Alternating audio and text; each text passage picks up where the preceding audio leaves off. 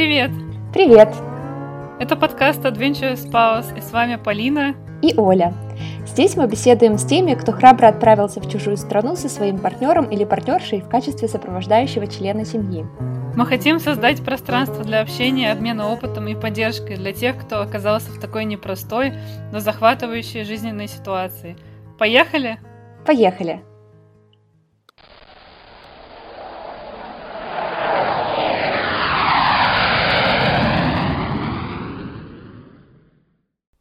Всем привет! Сегодня с нами поделится своей историей создательница нашего подкаста Полина. Полина приехала из Петербурга в США вместе со своим мужем и живет там уже несколько лет.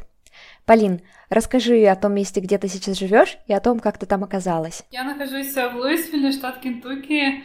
Живу вместе со своим мужем. Он приехал сюда учиться в аспирантуре впервые в сентябре 2016 года, то есть уже 4 года назад.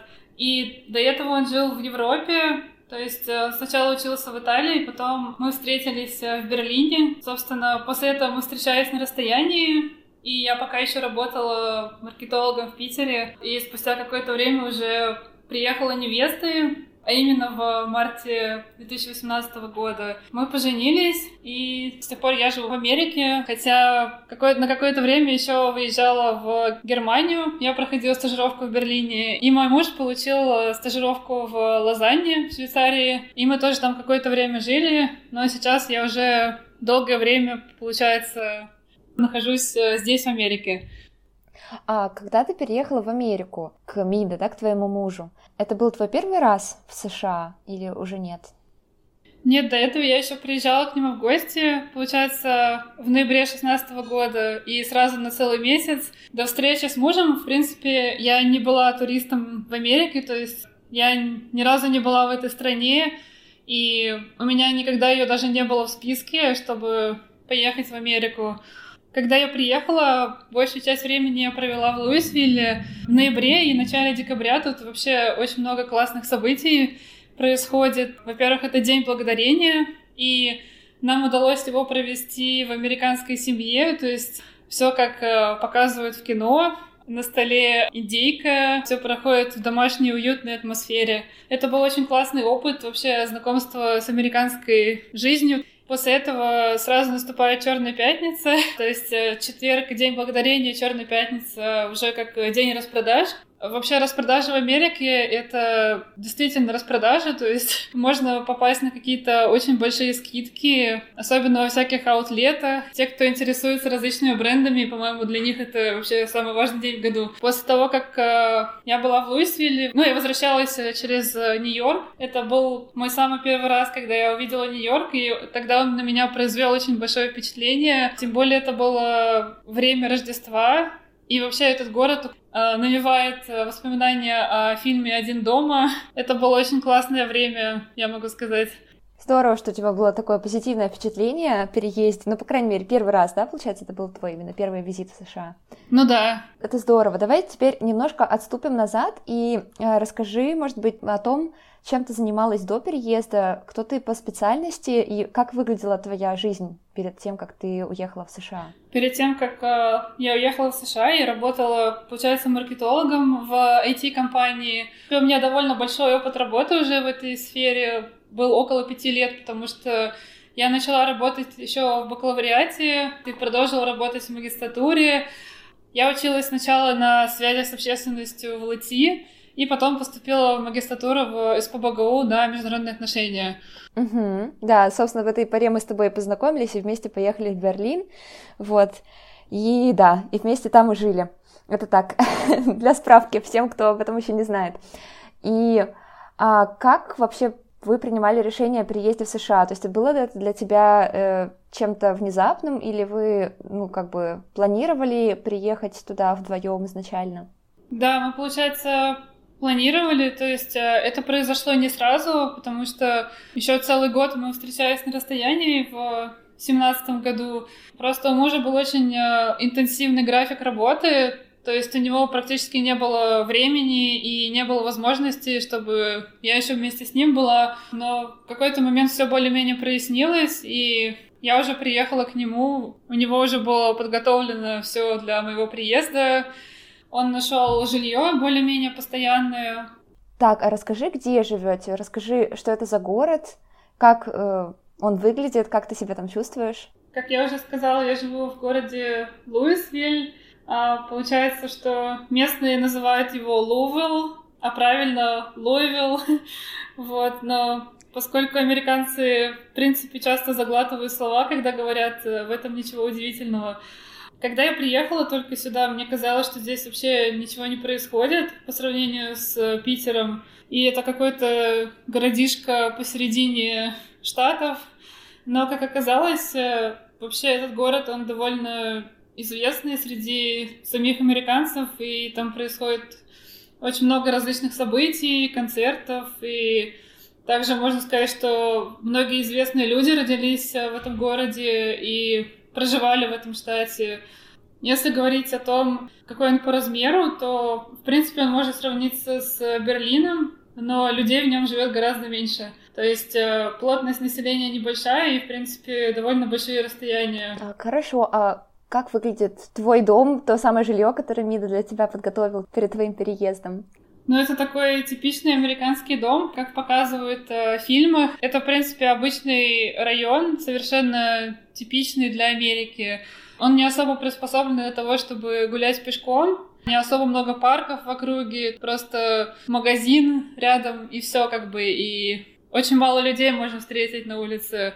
Но потом я уже обнаружила, что на самом деле он находится рядом с очень известным стадионом, называется Churchill Downs где проходят э, чуть ли не самые известные скачки в США. Сейчас мы уже переехали в другой район. Это старый город Луисвилля, и он мне нравится гораздо больше. Это тот, который с викторианскими домами, откуда у тебя в основном фотки появляются в Инстаграме, да?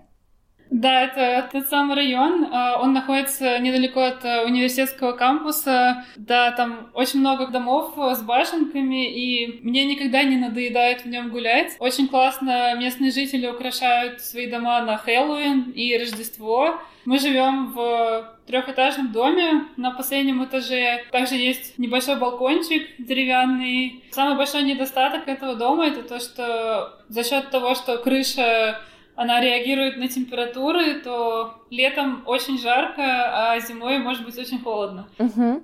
Слушай, получается, что вы живете в доме, который рассчитан на несколько семей, да, и вы занимаете третий этаж из трех, соответственно, под вами еще есть две других квартиры, или как это работает? Да, там на одном этаже может находиться несколько апартаментов, и получается, они не пересекаются друг с другом особо. У нас, например, отдельно лестница ведет к нашему этажу, так что это очень удобно. Я надеюсь, что мы все-таки реализуем эту идею и погуляем с тобой в Инстаграме в, а, сторис как-нибудь по старому Луизвилле, что ты покажешь свой дом. Вот, а тем временем ты говорила про крышу и про то, что сильно нагревается ваш этаж. Расскажи, какие у вас бывают в среднем температуры летом и зимой? Климат, на самом деле, здесь довольно комфортный. Я вообще очень люблю здесь и, и осень, и весну.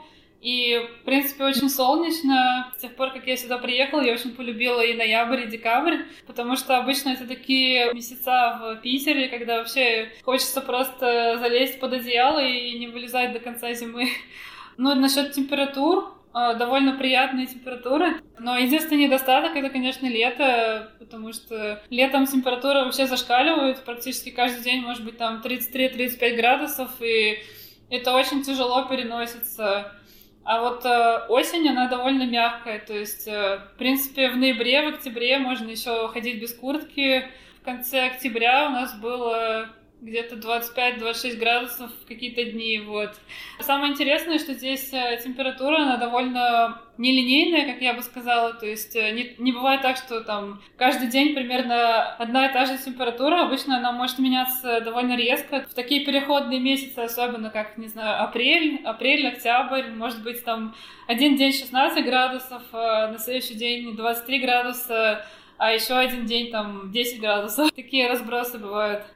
Да, знакомо. Я сейчас вспоминаю про свой семестр в США, в Барт-колледже, и там на День Благодарения, кстати говоря, я поехала в Нью-Йорк из Барт-колледжа, это три часа примерно езды, и до отъезда из Барт-колледжа там было 24 градуса примерно, я гуляла в босоножках и в летнем платье, и думала, что происходит, то есть это конец ноября, да, День Благодарения это 24 ноября, если я не ошибаюсь, да, или около того.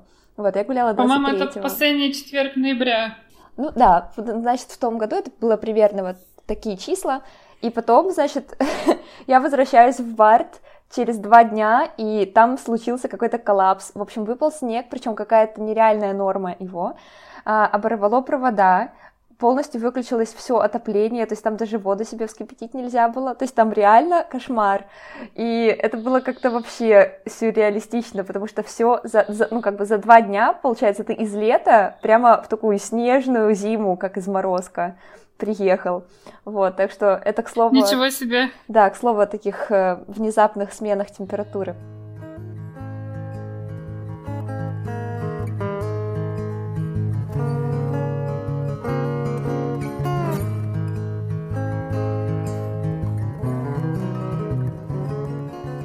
Так, твой дом находится рядом с университетом, где работает твой муж, правильно? Да. А расскажи, чем он занимается в университете? Он работает в сфере нанотехнологий, в частности, в области микрофлюидики. Я вообще часто не могу объяснить, э, что это означает.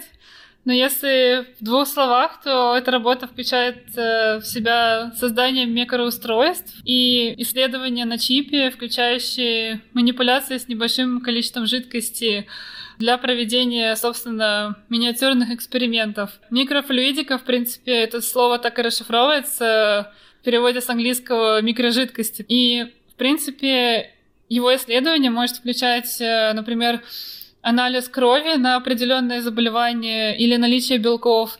Такие исследования, которые он проводит, они требуют э, специального оборудования, которое довольно дорогое, и, в принципе, оно не во всех странах э, может проводиться. Одно из последних его исследований было посвящено как раз способам обнаружения коронавируса. Угу. Очень актуальное исследование. Да, это точно. Если не ошибаюсь, ты говорила, что он работает в лаборатории, и на протяжении своей работы он мог как бы туда ходить. Получается, что даже вот за последний год он не столько был в хоум-офисе, столько, сколько тоже работал в лаборатории, и получается, это был такой плюс, да, большое отличие от большинства населения планеты, которые оказались внезапно дома. За счет специфики его работы ему нужно было проводить э, эксперименты, потому что на этом строится, собственно, результат его научных э, достижений. Поэтому какое-то время он мог приходить в университет и осуществлять эти эксперименты. Но в целом сам университет был закрыт, все занятия были отменены, они проводились удаленно. Можно сказать, что, в принципе, мы не находились 24 э, часа вместе дома, какой-то степени это было легче, чем если бы мы находились под одной крышей все это время. По-моему, ты говорила про э, какие-то коронные деньги, как бы что-то, что получали местные, э, как компенсацию за убытки, и что он их не получил, если я правильно помню. Может быть, ты об этом немножко расскажешь? А, да, в общем, американское государство, оно помогало своему населению тем, что выписывало чеки, они называются stimulus check. Получалось так, что наша семья, она под эту раздачу не попала, потому что э, мы находимся с ним в разном визовом статусе, то есть э, основная суть это то, что у него есть налоговый номер, Social Security Number, а у меня этого номера нету, и, собственно, поэтому я не могу здесь работать. Для тех пар, в которых э, визовый статус разный, им не предоставлялась помощь. Честно говоря, я не знаю, с чем это связано, и, на мой взгляд, это вообще не очень логично, но вот так получилось. Да, получается, что те люди, кто приехал, например, в одиночестве работать на ту же самую ставку, где работает Эмида, они получили эти деньги, да, а те, у кого семья, например, и дети, те их не получили. Да, где логика, скажи мне? Я не знаю. Да уж, ну, слушай, это, наверное, логичное место, чтобы перейти к вопросу о визе. Расскажи, какой у тебя тип визы, что он тебе позволяет делать. Ну, мы уже поняли, что он тебе не позволяет работать, но все-таки расскажи еще раз.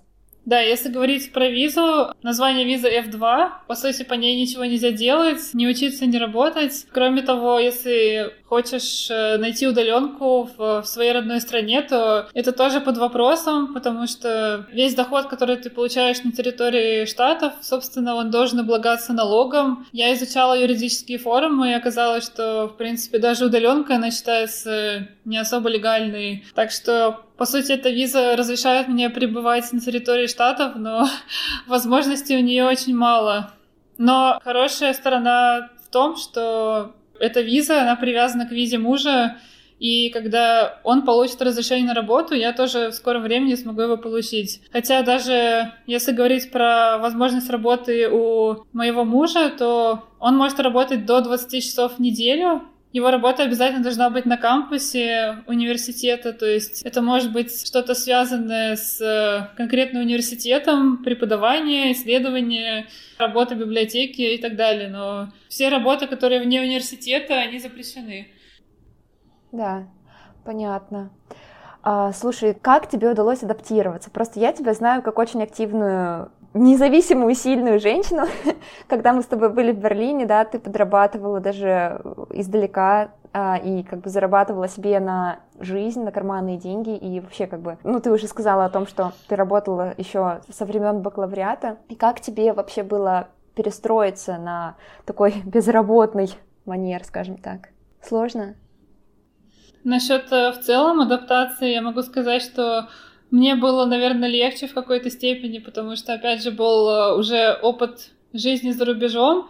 Кроме того, мне очень нравится находиться в незнакомой среде, и она меня заряжает, и мне, наоборот, гораздо интереснее жить в такой среде, чем когда каждый день одно и то же, и рутина, и, в общем... Насчет работы, это, конечно, больной вопрос, я бы сказала, то есть э, когда ты привык зарабатывать сам на себя и тратить эти деньги сам на себя, то очень сложно перестроиться под э, формат семейного бюджета и формат «мне нельзя работать, что же мне делать?». Ну и, в принципе, есть такая проблема, что сложно организовать свое время и мотивировать себя особенно ну, еще такая сложность, что первое время я находилась в изоляции, поскольку я как бы не принадлежу никакой организации. То есть, если, допустим, Мида работает в университете, у него там есть э, свой круг общения, свои друзья, то у меня такого не было, по крайней мере, в первое время. Это еще добавляет сложности, потому что нужно как-то вливаться вообще, и непонятно, где и с чего начинать, потому что Опять же, если есть какой-то институт, которому ты принадлежишь, то здесь все понятно. А когда ты приезжаешь и сюда и никого не знаешь, и тебе как бы по сути негде найти друзей, то это гораздо сложнее. Ну и как бы получается, что я смогла э, за это время, пока я здесь, создать себе какой-то график, то есть у меня уже появились какие-то занятия, влечения. За счет того, что наступила пандемия, то все, собственно, вернулось э, к старому раскладу, почти все. И, конечно, это довольно обидно осознавать. Да, это точно. Ну, вообще, ты сейчас так хорошо, быстро указала на основные такие проблемные поля для любого сопровождающего члена семьи, который переезжает в новую страну. И, во-первых, часто это та ситуация, где ты не можешь работать. Получается, тебя как-то касается вопрос карьерного роста, который, как правило, затормаживается да, в этот э, момент. Ну, бывают разные ситуации, но это действительно распространенные. Во-вторых, э, вопрос, а чем мне заниматься, как ты сказала, нету никакой институциональной привязки, которая тебе какой-то дает график, какую-то деятельность, да, и как-то тебя стимулирует и как-то позволяет тебе почувствовать свою социальную полезность, да? Ну и третий, наверное, аспект — это общение, которое, конечно, опять-таки институционально как-то обусловлен, что у тебя нет коллег, во-первых, а во-вторых, непонятно, как бы где искать новых друзей, новых знакомых, потому что, да, ты как бы начинаешь жизнь практически с чистого листа. Вот, расскажи, может быть, поподробнее о вот этих вот пунктах, чем ты, собственно, начала здесь заниматься, в каких организациях ты волонтерила и как ты их искала? За счет того, что моя виза особо не предоставляет никаких возможностей, я открыла для себя, собственно, волонтерство. Организация, в которой я волонтерила, по сути, дольше всего, называется KRM. Расшифровывается как э, Kentucky Refugee Ministries, то есть она занимается помощью иностранцам, в частности, беженцам Сначала я проходила небольшую ориентацию там, ну, заполнила заявку на волонтерство. Потом нам провели небольшой инструктаж. И, собственно, по моему резюме, в принципе, им было очевидно, что я, скорее всего, подхожу в офис. Там есть такой сервис, когда э, люди ищут работу, например, иностранцы, приезжие, там, беженцы, и эта организация, она им помогает в этом. Особенно тем, кто оказался в сложной ситуации, в нашем отделе ищут э, подходящие организации, где человек mm. может работать. То есть я помогала с различными административными э, вещами, плюс проводила интервью, когда нужно. Ну и, собственно, помогала там с поиском тех самых компаний, либо уже с э, непосредственно бумажной работой, когда нужно там подать э, заявление человеку, и его уже ждут на интервью. Это какая-то ирония судьбы получается, это прямо такая сфера, да, то есть ты, по идее, тоже приезжая, которая бы хотела найти работу, но ты зато могла помогать другим людям в немножко похожей ситуации, конечно, что не беженец, но все таки приезжий, найти работу. Это так, да. Это больная тема, да, это на самом деле эта организация на меня произвела впечатление мини-ООН, мини-организации Объединенных Наций, потому что там была классная интернациональная атмосфера, и очень часто можно встретить людей в таких интересных национальных одеждах. Я уже не волонтерю в офисе из-за коронавируса, но иногда они мне присылают различные задания по почте, и я я делаю. Кроме этой организации, я еще помогала библиотеке. Есть возможность э, волонтерить как тьютер. Это обычно помощь с домашним заданием. Ты можешь встретить как и школьников, так и уже студентов э, университета. То есть это благодатное поле для того, чтобы познакомиться с новыми людьми и обменяться опытом. Кроме того, еще иногда бывают задачи по онлайн-волонтерству. То есть во время короны это как раз полезная вещь, потому что все равно есть какие-то вещи, которые ты можешь делать онлайн, и онлайн-волонтерство это как раз э, хороший вариант. Плюс, возможно, я еще подключусь э, в ближайшее время к проекту организации Metro Globalization. В общем, они тоже занимаются делами иностранцев в, Луисвилле, и сейчас они проводят э, масштабные тестирования на коронавирус и также мероприятия для малого бизнеса, чтобы они все были в курсе, какие меры безопасности им необходимо принимать в условиях пандемии. И сейчас я жду, собственно, ответа от руководительницы этого проекта, возможно, я смогу тоже как-то посодействовать. Я тебя хотела спросить, и мне кажется, что это такой, может быть, полезный совет для слушателей. Как ты нашла первую свою организацию? Как ты вышла на нее или, может быть, на остальные, где ты можешь советовать э, людям искать подобную информацию? На мой взгляд, обычно у каждого человека есть вещи, которые для него особенно важны. Может э, интересоваться, например, экологией, вопросами образования. Ну, есть организации, которые занимаются подобными вещами. И, в моем случае я хотела найти что-то по своей магистратуре международных отношений. Как раз э, я стала искать подобные организации. Собственно, так я вышла на них, но, в принципе, если ты пообщаешься также с кем-то из местных, то часто они тоже могут что-то посоветовать. Э. И если, например, у тебя есть какой-то навык, который, в принципе, может быть даже небольшой навык, но он может оказаться необходимым в этих организациях, и это может стать действительно большой помощью. В принципе, ты бы советовала людям волонтерить? Я думаю, да, особенно если человек находится в такой ситуации, когда он никого не знает, и плюс как бы нет возможности работать официально. Мне кажется, это возможность встретить людей, в принципе, из самых разных уголков мира.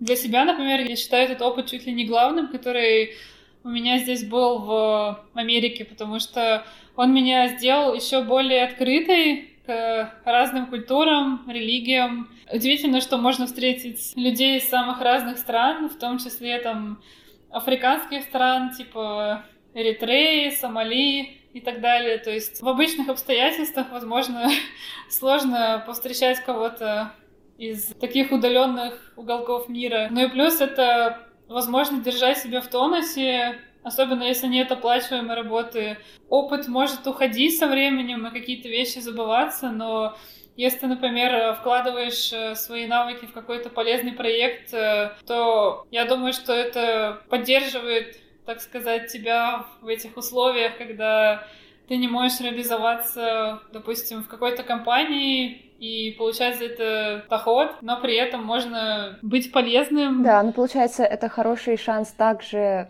наработать себе хорошую CV, сделать так, чтобы у тебя не получилось career gap, о котором мы как-то с тобой говорили, да? Да, это хороший способ, на самом деле, поддержать э, свое резюме и не забывать э, свои навыки. И поскольку я сама очень переживаю насчет э, своей карьеры, хотя у меня были и проекты на фрилансе, но все это было довольно временно. Волонтерство это прям в моей ситуации, мне кажется, это был вообще отличный способ как-то себя реализовать в условиях отсутствия карьерной реализации. Да. Ну, кстати, еще хочется да, добавить к твоему уже высказыванию а, бывшему, что сейчас во времена короны действительно много должно быть, и я уверена, есть возможностей для волонтерства онлайн, причем в крупных и международных организациях, которые действительно будут смотреться очень выгодно в CV. Поэтому, если кто-то ищет что-то, вот, я думаю, что есть хорошие шансы найти что-то такое очень солидно выглядящее в итоге для своей карьеры. Для многих в этой ситуации, когда ты сопровождающий член семьи, да, конечно, это важно, то есть это, я думаю, для многих самый большой камень преткновения именно. Что делать с моей карьерой? Как это вообще будет выглядеть? Кем я потом буду казаться работодателем? Это, конечно, все не так, но это действительно может просто для карьеры сказаться не очень хорошим образом. И это хороший выход. Да, согласна.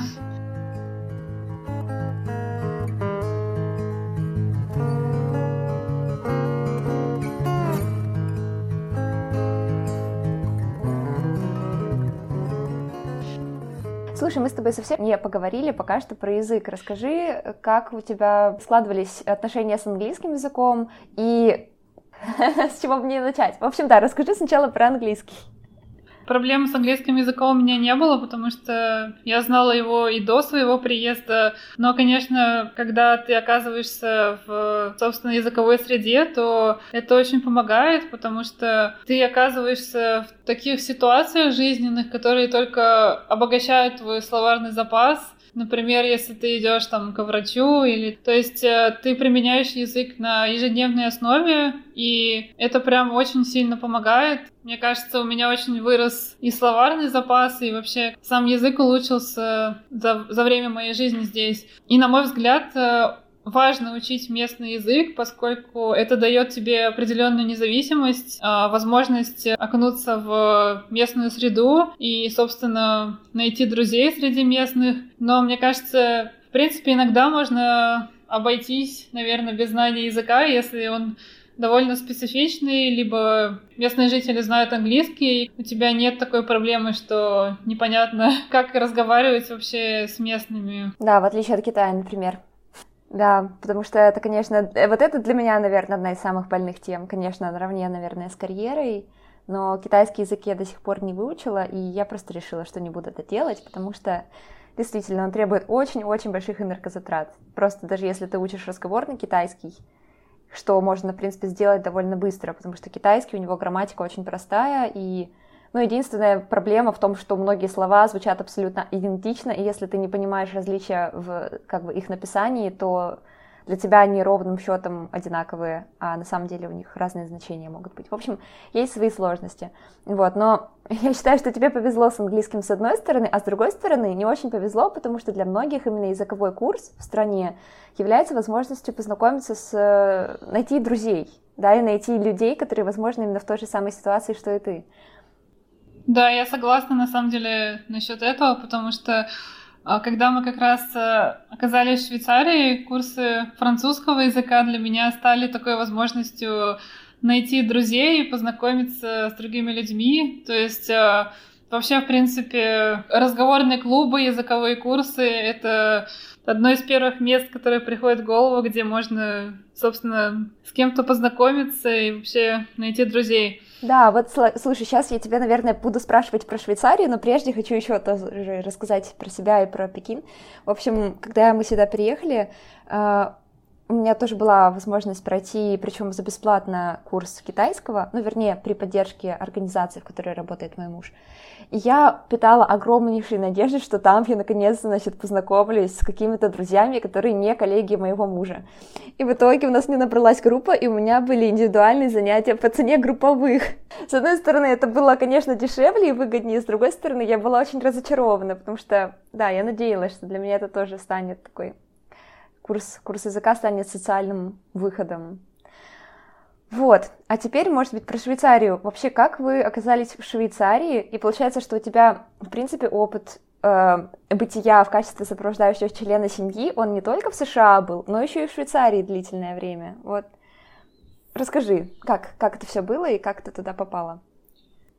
Да, в общем, моему мужу предложили стажировку в ИПФЛ, это Федеральная политехническая школа Лозанны. Собственно, эта стажировка, она длилась э, пять месяцев, и, скорее всего, она могла длиться дольше, но Суть в том, что когда у тебя есть э, виза на длительное пребывание в США, виза студента, то ты не можешь покинуть страну больше, чем на 5 или 6 месяцев. В общем, какой-то срок дается, когда ты уже после этого не можешь беспроблемно вернуться в страну. И у него как раз был такой случай. Если говорить про мой опыт как э, сопровождающего члена семьи там, то при университете ИПФЛ был как раз такой клуб для International Spouses, Собственно, он же организовывал курсы французского для сопровождающих членов семьи, но они носили более такой формат ознакомления со страной, как межкультурный курс. И в плане знаний, конечно, он не дал многого, но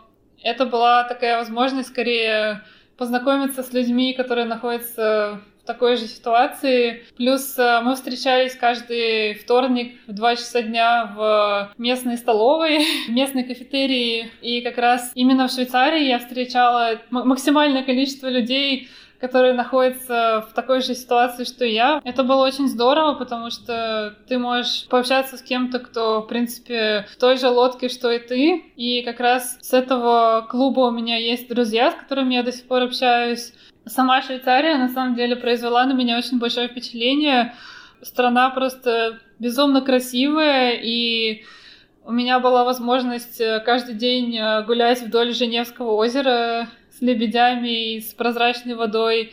И вообще это такой уникальный опыт, я бы сказала. То есть Швейцария довольно дорогая страна, и, в принципе, в нее сложно просто так попасть. Самое дорогое — это транспорт и жилье. Но, в принципе, продукты можно найти еще по нормальной цене, иногда даже дешевле, чем в Питере. Поразительно. Я просто ценю каждый день, который я там провела. Такие вещи, как э, приезд э, моей мамы в Швейцарию, было очень классно. То есть э, она впервые познакомилась, собственно, с моим мужем, и она была сама тоже в восторге от страны. Кроме этого, мы смогли провести нашу фотосессию свадебную. Природа в Швейцарии — это нечто невероятное, такой свежий воздух горный, то есть э, ты ощущаешь этот воздух просто, когда сходишь с трапа самолета.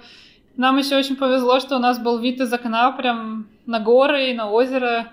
Мы смогли попутешествовать по стране, это были пасхальные праздники, вот, мы тогда арендовали машину на 4 дня, и мы ездили по самым красивым местам, типа Лаутербрюнен, Матерхорн, ну, в общем, я очень счастлива, что мы вообще смогли там какое-то время пожить.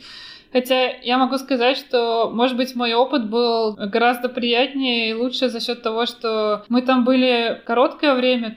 Но я знаю, что те люди, которые там живут постоянно, особенно в статусе сопровождающего члена семьи, они сталкиваются с большими трудностями в плане поиска работы, потому что в Швейцарии вообще очень сложно найти работу. Даже если у тебя есть там разрешение на работу, ты знаешь там 3-4 языка, у тебя ученая степень, э, MBA, две магистратуры, не знаю, 10 лет опыта работы, все равно какая-то просто беда. Если бы я там провела больше времени, я даже не знаю, мне, наверное, скорее всего, приходилось бы переучиваться, в принципе, что так многие делают. Они просто получают там вторую магистратуру или первую. В общем, образование швейцарское, которое как раз э, оказывается очень важно в поиске работы, то есть они ценят именно швейцарский диплом, но в остальном, конечно, было очень классно, что мы находились именно во французской части Швейцарии, потому что Мне очень нравится, как звучит французский язык, и у меня даже остались базовые знания его. Вот. Я понимаю скорее больше написания, то есть я могу читать больше, чем говорить.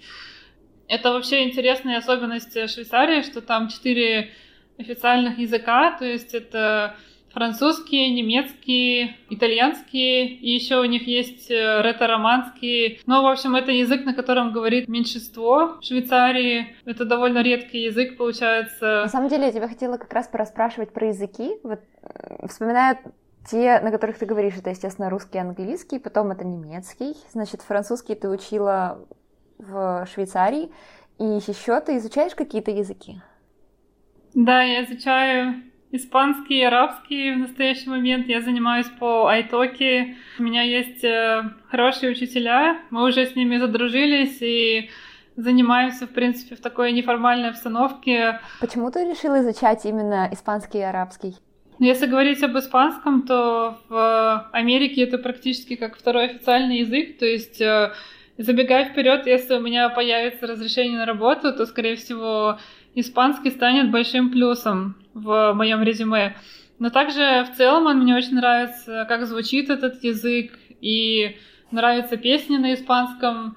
Кроме этого, он достаточно простой и учится довольно легко, особенно если ты уже знаешь английский. В принципе, это занимает э, гораздо меньше времени. А насчет э, арабского я учу египетский диалект. Э, да, собственно, мой муж, он из Египта, он сам долгое время жил в Европе, то есть он говорит еще там на итальянском языке, но его семья, она не говорит по-английски, и, собственно, это основная причина, почему я стала учить этот диалект. И это вообще головная боль, потому что язык на самом деле очень сложный, вот, и он требует э, очень большого внимания, очень большого количества времени, не знаю, у меня он отнимает очень много усилий. Это, наверное, единственный язык, где я постоянно путаю слова. То есть у меня вот недавно был такой э, случай с моей преподавательницей, когда я спрашивала ее там, мы проходили тему еды, вот, и я спрашивала ее что-то из такого разряда, как э, нравится ли вам йогурт, йогурт по-арабски изабади, а я сказала зибаля. И зибаля это означает мусор. То есть получилось, нрав... нравится ли вам есть мусор. В общем, и такое постоянно. То есть там очень много всяких слов, которые очень похожи, и, не знаю, очень сложно их запоминать. Но я не хотела оказываться в такой некомфортной ситуации, когда люди вокруг тебя разговаривают о чем-то, и ты просто не понимаешь, и не можешь элементарно пообщаться там с родственниками, с семьей. Да, да, я тебя понимаю. Особенно насчет невозможности пообщаться с кем-то. Здесь у меня тоже Китае такое каждый день случается. Ну, как бы если Ян Филипп был бы китайцем, то было бы другое дело, но ради того, чтобы просто дожить в комфорте один год последний по контракту, здесь я все-таки решила, что нет, не хочу это этим заниматься.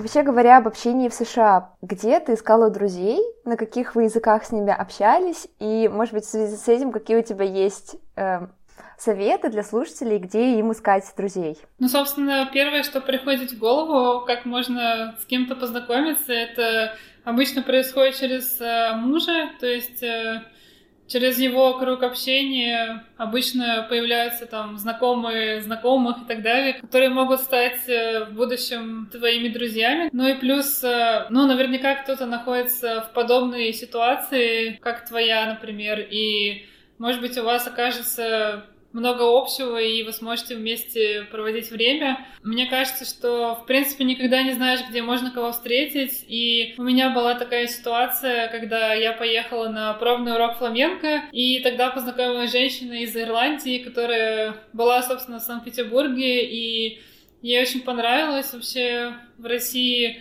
вот, и мы тогда обменялись контактами, и, собственно, с тех пор уже чуть больше, чем два года мы с ней дружим и общаемся на постоянной основе.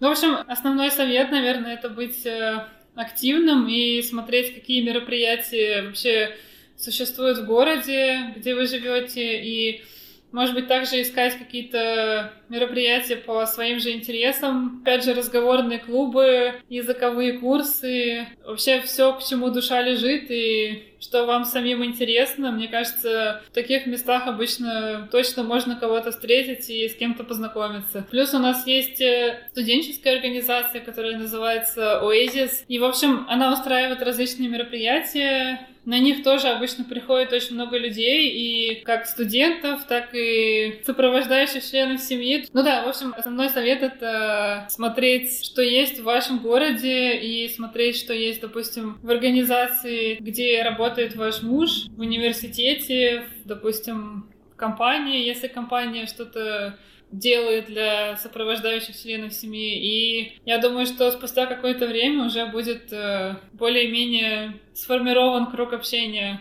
Это очень важно, и, по-моему, мы это еще не обсудили, про то, поддерживает ли университет каким-то образом сопровождающих членов семьи. Есть ли там какие-то инфраструктуры для этого или какие-то эм, финансовые средства? На самом деле университет нас никак не поддерживает. Луисвильский университет то есть здесь есть э, студенческая организация, которую я упомянула, Oasis, но они занимаются помощью конкретно студентам. Что касается сопровождающих членов семьи, то здесь э, этим никто не занимается. Была какая-то помощь как раз, когда мы были в Швейцарии, но здесь такого нету, и нам приходится самим крутиться. Наверное, было бы здорово что-то такое здесь организовать, но это требует определенных ресурсов и финансов. Да, я сейчас вспомнила про то, как это организовано в Пекине. Я просто думала, что Луизвиль, наверное, слишком маленький город для этого, и, возможно, что это просто нерентабельно делать там такую организацию. Э, понятно, что в Швейцарии очень многие, наверное, едут работать и уже на какие-то очень высокие ставки с семьями. Слушай, давай вернемся тогда назад в Штаты. Ты сказала, что МИДа Сейчас то, что ему осталось, это дорабатывать свое исследование. Вообще, сколько ему еще осталось учиться в аспирантуре? В общем, э, средняя длительность аспирантуры, в принципе, занимает э, от 4 до 6 лет. Но, естественно, коронавирус повлиял на срок защиты его диссертации, поэтому мы точно не знаем, когда это произойдет. Но в целом у него еще есть время, и после этого еще будет время по визе, чтобы найти работу как минимум три года. Да, понятно. А вообще какие у вас планы? Вы хотите оставаться в Штатах? Какие у вас как бы жизненные приоритеты? Остаться или поехать куда-то еще? На самом деле этот год показал, что очень сложно что-то планировать. Угу. Но я бы сказала, что я не против остаться в Штатах, если будет такая возможность. Но и с другой стороны, интересно посмотреть другие страны, как э, живут другие люди и Вообще интересно узнать, что есть еще. В целом мы оба были бы рады здесь остаться. Наверное, даже в Луисвилле, не говоря уже о других штатах. Каждый штат в Америке это как отдельное государство, и, в принципе, жизнь может очень разниться от одного штата к другому. Да. А в каком штате тебе хотелось бы жить больше всего, если бы ты могла свободно выбирать? Я думаю, либо Калифорния, либо Нью-Йорк. Угу. Да, прибрежные штаты. Здорово.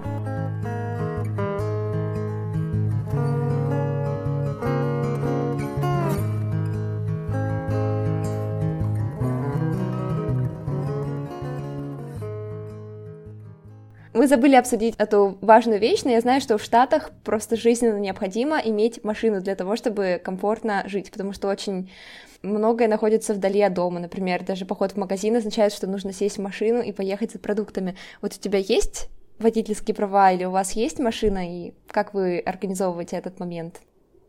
Да, все так и есть. И, честно говоря, когда я первый раз сюда приехала, меня это очень шокировало, потому что, казалось бы, такая развитая страна, как э, Америка и такая неразвитая транспортная система. Я не говорю о больших городах типа Нью-Йорк или Чикаго. Там, в принципе, есть метро, и особо не требуется водить машину, тем более, если взять тот же Нью-Йорк, то там просто сумасшедшее движение и очень дорогая парковка, поэтому это просто не имеет смысла. У нас довольно долгое время не было машины, и она появилась только летом этого года, что очень сильно облегчило нам жизнь, потому что действительно, чтобы поехать в магазин, все равно нужна машина. Здесь нету магазинов шаговой доступности, типа забежал за хлебом по дороге домой, такого здесь нету. В общем, машина нужна просто, чтобы выполнять какие-то базовые вещи, поэтому до этого нам было довольно сложно.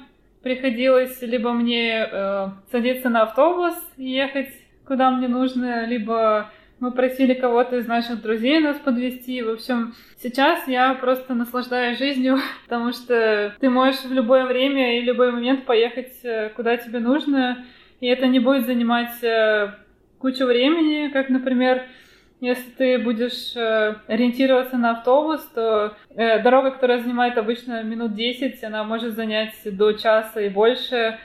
Собственно, я уже сдала теорию, мне осталось только сдать э, практический экзамен, но в связи с, опять же, пандемией сейчас практически невозможно попасть на экзамен, потому что, собственно, все эти центры закрыты из-за коронавируса.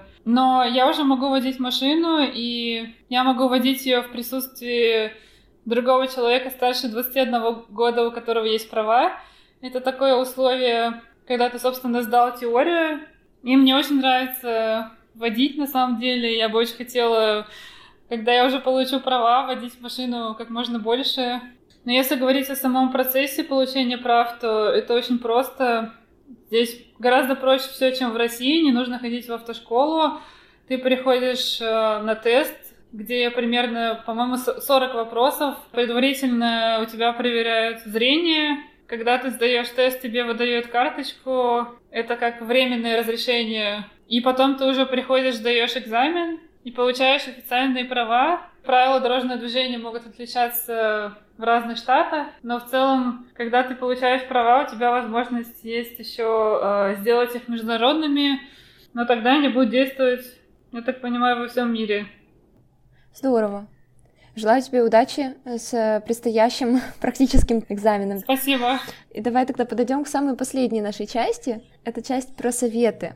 Если бы ты могла дать себе самой совет перед переездом, какие бы вещи ты себе посоветовала? В общем, одна из таких э, важных вещей, которые я бы посоветовала всем сопровождающим членам семьи, это то, что вы переезжаете прежде всего за партнером, вы прежде всего команда, то есть э, успех вашего партнера в карьере — это и ваш успех тоже. И мне, например, э, с этим было какое-то время сложно смириться. Я чувствовала себя скорее ущербной по сравнению со своим мужем. Мой муж ученый, он занимается исследованиями в университете, он делает проекты для НАСА.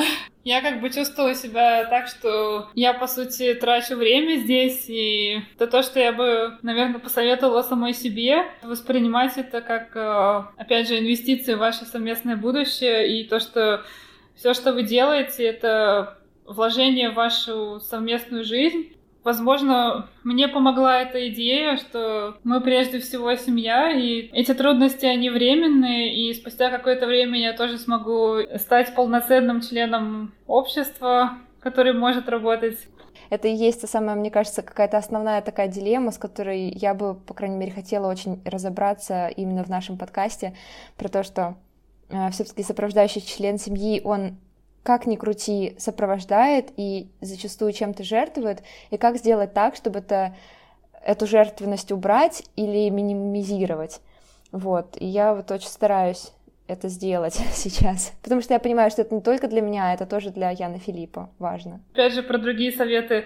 В общем, если у вас такая же виза, как у меня, то, мне кажется, не стоит бояться переезда, потому что все сложится к лучшему, и я уверена, что появятся все равно какие-то новые проекты, как, например, наш с тобой подкаст, Оля. Для меня это вообще такое открытие, которое пришло абсолютно внезапно. Все равно как бы найдется что-то, что вам будет интересно и по душе, и, возможно, это будет даже выход из э, привычного образа жизни, но, возможно, будет действительно страшно какое-то время, и потребуется время и силы, чтобы построить э, свой круг общения, чтобы найти себе занятие по душе, но мне кажется, это все равно того стоит, э, потому что это опыт жизни в другой стране, который очень сильно обогащает и дает тебе возможность посмотреть на другие культуры и вообще на других людей с новой стороны. Все равно это хороший навык э, самоорганизации.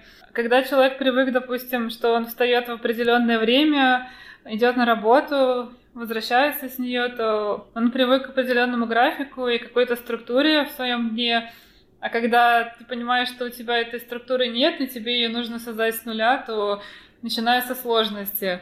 Мне на самом деле всегда хотелось что-то свое, и чтобы у меня был какой-то свой проект, поэтому я больше счастлива оказаться в такой ситуации, когда э, мне нужно самой строить свою жизнь, и я сама решаю, в какой день, в какое время вообще, когда я что делаю, и я как раз нашла скорее время поразмышлять над тем, чего я действительно хочу, и появилось время для саморазвития. И вообще, мне кажется, что моменты, которые запоминаются чаще всего в жизни, они чаще всего не связаны с работой, для меня такие моменты включают э, в себя путешествия, и это может быть пикник с подругой или радость от того, что я освоила что-то новое, не знаю, новый язык, или это встреча с новыми людьми из других стран, возможность послушать их истории, или это время, проведенное семьей, и даже просто возможность выйти на улицу, вдохнуть воздух и увидеть красоту, которая находится вокруг. Этот опыт э, обогатил мою жизнь, и теперь в моей жизни таких моментов стало гораздо больше. Ну что, Полина, спасибо тебе большое, что поделилась своей историей. Это была классная возможность э, посмотреть на свой опыт со стороны, понять, что в какой-то степени, наверное, мне повезло, больше, чем мне повезло. Спасибо, что были с нами и что слушали нас. И оставайтесь тут же и ждите следующих выпусков. Пока-пока. Пока. -пока. Пока.